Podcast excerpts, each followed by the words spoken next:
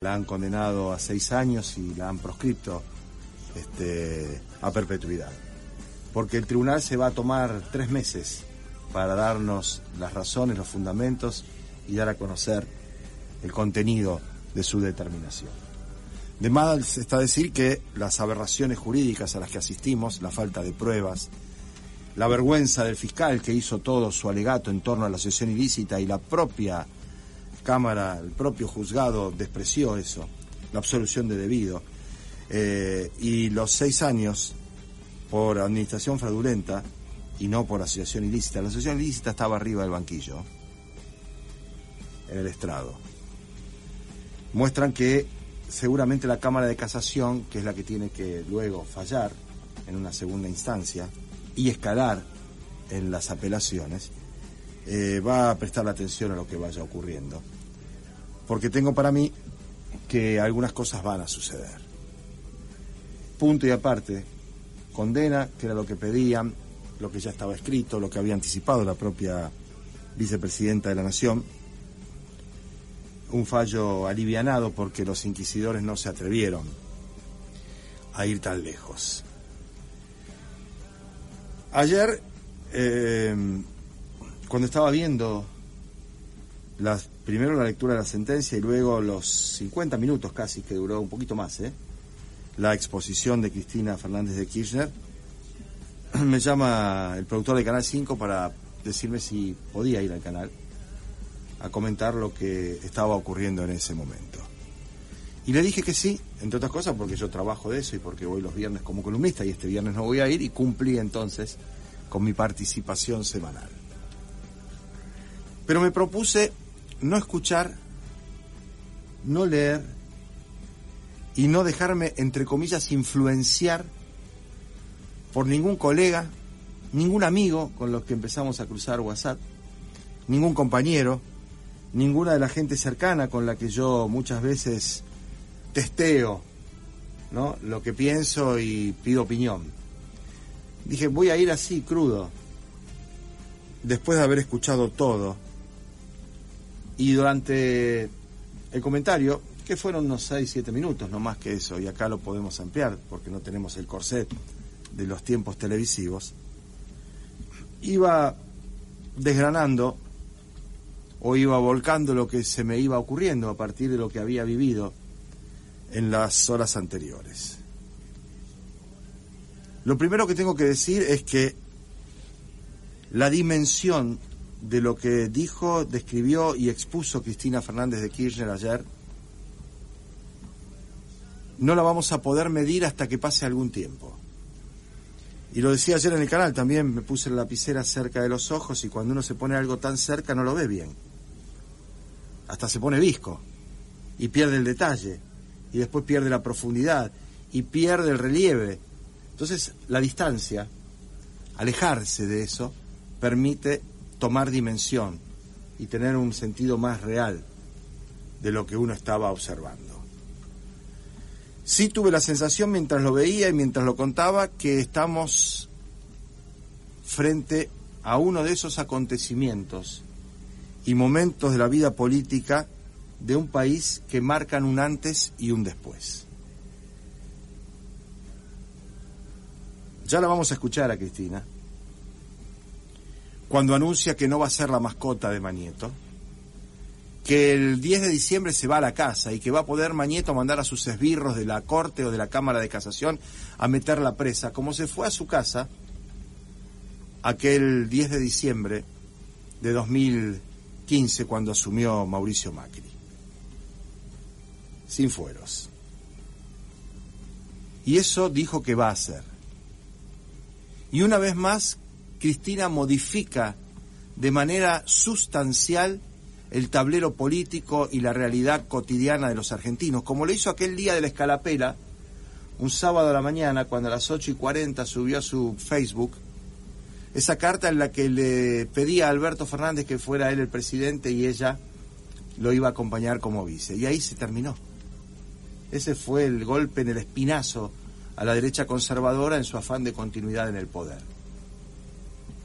Y como dijo también ayer, el apellido Kirchner en la boleta consiguió el cuarto triunfo consecutivo frente a un eh, gobierno que había dilapidado y despilfarrado más de 45 mil millones de dólares en una intentona reeleccionaria, pidiendo un crédito extendido sobre la hora para tratar de remontar los 15 puntos que había perdido en la primera vuelta y que por supuesto no pudo hacerlo. Entonces, con esta composición de lugar, como dije, tratando de no ver ni escuchar ni tener ninguna otra percepción que no fuera lo que uno sentía y después sentir pensar, porque no está mal manejarse con lo que uno siente. Está mejor pensar también y complementarlo, ¿no? Sentí eso, que estábamos en un punto de inflexión, en un momento de quiebre. Como decía, va a ser antes de esto que contó y dijo y mostró y demostró y no fue refutado por nadie Cristina Kirchner, en, tonto, en torno a esa playa de corruptos y mafiosos que viajaron en el avión de Clarín con los empresarios de Clarín, con jueces, con procuradores, con camaristas, con agentes de los servicios de inteligencia, a la estancia de un magnate británico que tiene ilegalmente tierras que le vendió el gobierno de Mauricio Macri para que se pueda afincar en la Patagonia Argentina que tiene aviones y pistas de aterrizaje con autonomía si quisiera llegar hasta las Malvinas, con todo lo que representa eso geopolítica y geoestratégicamente. Combo completo. Corrupción al más alto nivel y al nivel ramplón, de truchar facturas o planes de vuelo para que no sean descubiertos por dos periodistas, Irina Hauser y Tuni Coleman, de Página 12, que publicaron en octubre que eso estaba ocurriendo y a nadie se le movió un pelo.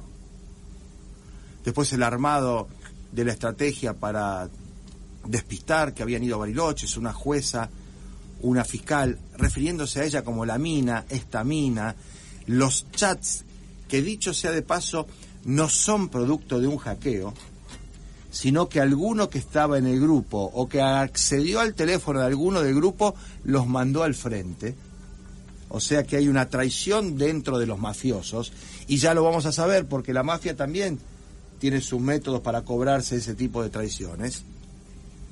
No hubo hackeo, no es obtención ilegal de información, no hay manera de impugnarlo, pero resulta también llamativo que aquellos que difundieron ad infinitum grabaciones telefónicas de Cristina diciéndole boludo a Parrilli como si eso fuera un problema, o contando tal o cual cosa, que se encontraron con un cassette mientras iba a caminar, Luis Majul, por ejemplo.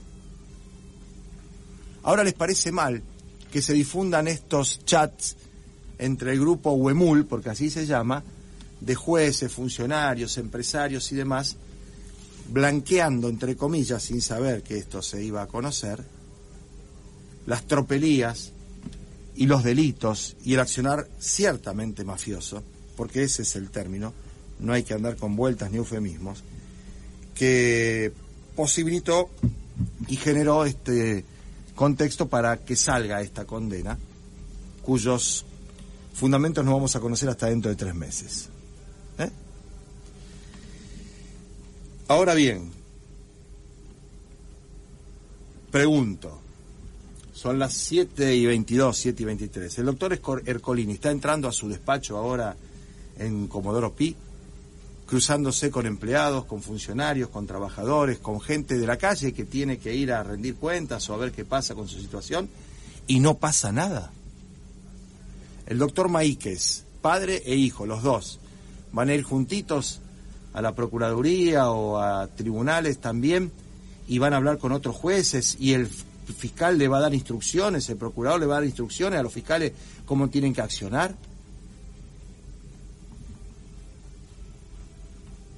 Los periodistas que trabajan en Clarín y en La Nación, que son mencionados y aludidos ahí como voceros, como los que van a llevar adelante la operación, tampoco va a pasar nada, no van a hacer nada absolutamente. Todo va a ser como fue. Desde el Poder Ejecutivo y más allá de la cadena de la que hablábamos ayer de manera favorable del presidente de la República, ¿no va a haber más que eso? ¿Una instrucción al representante del Consejo de la Magistratura? ¿Puede ser que todo siga como está? Yo tengo para mí que no. Y no se trata tan solo de una expresión de deseo, que deseo que no siga todo como está. Pero más allá de esa expresión de deseo, institucionalmente, políticamente, socialmente, ¿todo va a seguir como está? ¿No va a pasar nada? Esa sensación que tengo yo, tuve y persiste, de punto de inflexión, de punto de quiebre, de antes y después, ¿no la siente nadie más? El pueblo argentino, todos nosotros que salimos a festejar cuando le ganamos a Australia, salimos nada más que a festejar cuando le ganamos a Australia, ojalá salgamos el viernes, si le ganamos a Holanda. Pero eso es todo. Volvemos a casa y vemos por televisión cómo se van desconectando los canales de cable en la medida que Cristina va avanzando en su exposición y demostrando las actitudes mafiosas, porque cuando arrancó Cristina, TN, C5N, Canal 26, La Nación Más, los canales de aire estaban poniendo la Cristina. Cuando Cristina empezó a mostrar las pantallas con las copias de los WhatsApp, empezaron a desaparecer de imagen y quedaron crónica, quedó C5N y nada más, mostrando todas las tropelías de ese grupo Huemul, que son los mismos de Cruel Liverpool, que iban a jugar la quinta de Maqui a la pelota, el juez y el fiscal en el mismo equipo. Ayer hubo presencia espontánea, no muy, muy importante en cuanto a cantidades, pero sí eh, de gente que iba a manifestar su apoyo a Cristina en Comodoro Pi y en la zona del Congreso. Cristina mismo la desalentó Cristina mismo pidió que no hubiera ninguna situación vinculada con su defensa ni nada de eso. Y como decía antes, ¿no? En un vuelco, en un cambio de escenario propio de una estatura política impar, Cristina Kirchner anuncia que no va a ser candidata a nada. Y ahí también me pregunto, después de eso tampoco va a pasar nada.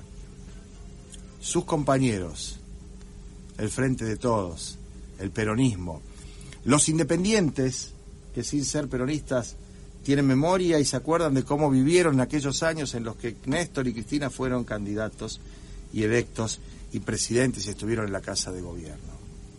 Tampoco van a hacer nada, va a quedar todo como está. Es lo mismo que haya dicho eso a que no lo haya dicho.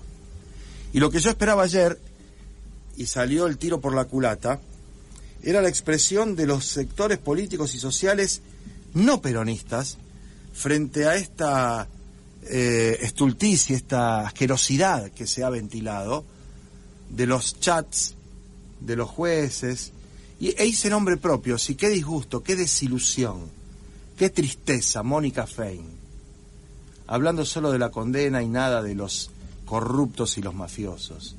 Porque hice nombres propios en el canal. Mario Barleta, rector de la Universidad Nacional del Litoral, también aplaudiendo el fallo y nada más que eso. Y espero a Bonfatti, espero a Hapkin, y espero a Roy López Molina, espero a los santafesinos, espero a Lilita Carrió, espero este, a los partidos provinciales o los gobernadores diciendo algo de eso. Y hasta los que dijeron algo se subieron a esa ola que es la que ha llevado efectivamente a tomar ese coraje, entre comillas, que no es coraje, sino que es la cobardía propia de la mafia, a condenar, sin dar los fundamentos hasta dentro de tres meses, a Cristina Fernández de Kirchner. Hasta intentaron matarla, presa o muerta. Esa era la consigna. El intento de homicidio falló.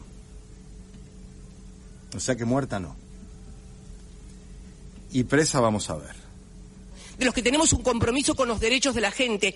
Ahí me condenan a mí. Me condenan porque condenan un modelo de desarrollo económico y de reconocimiento de los derechos del pueblo. Por eso, por eso eh, me condenan. Pero la condena no son los seis años o la cárcel.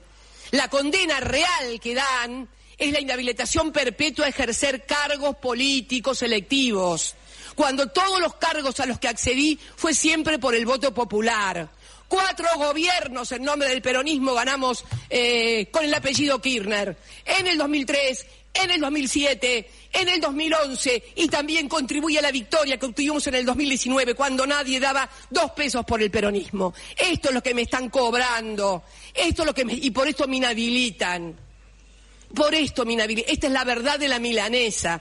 Cuenten que la cuenten como quieran. Me gustaría ver después los fundamentos de esta, de esta sentencia, pero esta es la verdad. Por esto me están condenando. ¿Y saben qué? Voy a hacer lo mismo que hice el 10 de diciembre del 2015. Me acuerdo cuando Daniel Scioli me vino a proponer que fuera eh, candidata a diputada nacional para darle fuerza a la lista, para acompañar. No, no, no. No voy a someter a la fuerza política que me dio el honor de ser dos veces presidenta y una vicepresidenta a que la maltraten en periodo electoral con una candidata condenada, con inhabilitación perpetua, con administración fraudulenta por el Estado, a mi administración fraudulenta por el Estado y a estos los amarillos que nos dejaron 45 mil millones de dólares con el Fondo Monetario Internacional, se pasean orondos en los aviones de Clarín. Bueno, no voy a ser candidata. Es más, una muy buena noticia para usted, Manieto. ¿Sabe por qué? Porque el 10 de diciembre del 2023 no voy a tener fuero, no voy a ser vicepresidenta, así que le va a poder dar la orden a sus esbirros de la, de la casación y de la Corte Suprema que me metan presa. Sí, pero mascota de usted, nunca, jamás, ¿entiende? Nunca, jamás. No voy a ser candidata a nada, ni a presidenta, ni a senador. Mi nombre no va a estar en ninguna boleta. Termino el 10 de diciembre y me vuelvo como me volví el 10 de diciembre del 2015 a mi casa, a la misma casa a la misma casa de donde salí el, eh, un 25 de mayo del 2003 para acompañar a quien fuera mi compañero. Discúlpenme un poco la emoción, bueno, son, se me mueven muchos recuerdos y cuando se me mueven esos recuerdos, bueno, me emociono mucho. Bueno, nada, esto es para que explicar qué sistema está funcionando en la Argentina. Y la verdad que terminar con la ingenuidad teorizante del lawfare y, de, y del partido, no, no, mafia y Estado paralelo. Eso es lo que está pasando en la Argentina y eso es lo que hoy me condenó a seis años de cárcel y a inhabilitación perpetua. Esta es la verdadera condena. Esto es lo que querían. La inhabilitación perpetua. Me va a poder meter presa después del 10 de diciembre. Eso sí, siempre y cuando algún empresario, algunos caputos de la vida, no se les ocurra financiar a algunas otras bandas de marginales y antes del 10 de diciembre del 2023 me peguen un tiro. Que eso es lo que usted quiere, presa o muerta. Pero bueno, nada, muchísimas gracias y tengan todos muy buenas tardes y discúlpenme un poco la vehemencia, pero la verdad hay cosas que todavía me siguen indignando. El día que no me indignen más será porque entonces ya dejé de hacer política. Muchas gracias y buenas tardes a todos y a todas. Así terminaba Cristina ayer, pero tengo para mí que no termina nada, que esto recién empieza. Dame una leve canción, un trozo de pan la lucha de cada día, que vivir sin esta vida es imposible para mí.